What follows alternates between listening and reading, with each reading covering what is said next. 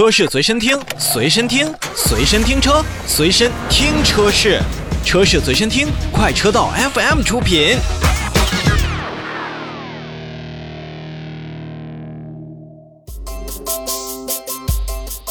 看新车，首先来看广汽菲克。广汽菲克呢，在今年从去年开始吧，销量确实不是那么的好，但是呢，该出新车也得出新车，推出了新款的指南者。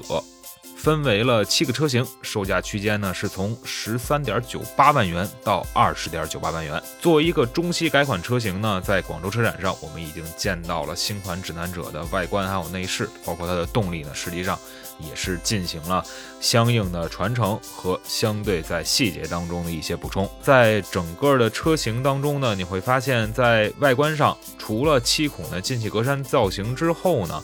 在点阵式的中网也是进行了一些镀铬的装饰的一些搭配，而且呢，它这个前包围啊属于一种分层的设计，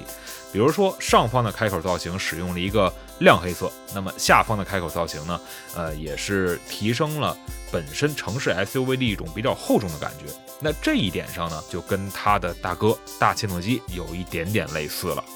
同时，在新车的这种长度啊、宽度上面呢，还是有所增加。比如说，它的长度增加了不到一厘米，为九毫米，而高度增加了十七毫米，是一点七厘米。坐进车内呢，你会发现广汽菲克的新款的指南者确实有了很大的变化，这要比之前在广汽菲克推出的其他 Jeep 车型当中呢，更加符合现在我们。国人消费者的这种理念。首先来看新款指南者的方向盘，虽说呢依然是三幅的一个设定，但是呢原先在方向盘中央的区域，Jeep 的 logo 已经缩小成为了一个横条。那么这个属于现在 Jeep 品牌最新的一款样式，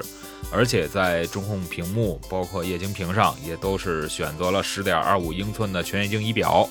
再加上十点一英寸的中控的多媒体触屏，这一套的组合下来，你会发现指南者，哎，现在逐渐的慢慢慢慢也向所谓的时下流行的元素去靠拢了。而且在内饰方面，不管是在广州车展上，还是在店里边去看到的一些展车，它所应用的一些配色呢。也是使得指南者看起来还算是比较居家的。那像上身中间呢，可能会用棕棕色的搭配，然后下浅的这么一个配饰，还是比较的素雅。动力方面呢，依旧是一点三 T 的四缸涡轮增压发动机，最大功率一百七十三匹，峰值扭矩两百七十牛米。而且传动系统呢，前驱车型依旧配的是七速的双离合器变速器。说实话，那个变速器。并不是特别的好使，反应速度啊，包括整个的这种顿挫感，可能还是略微体验感差了一些。但是四驱车型它会配备九 AT 的变速箱，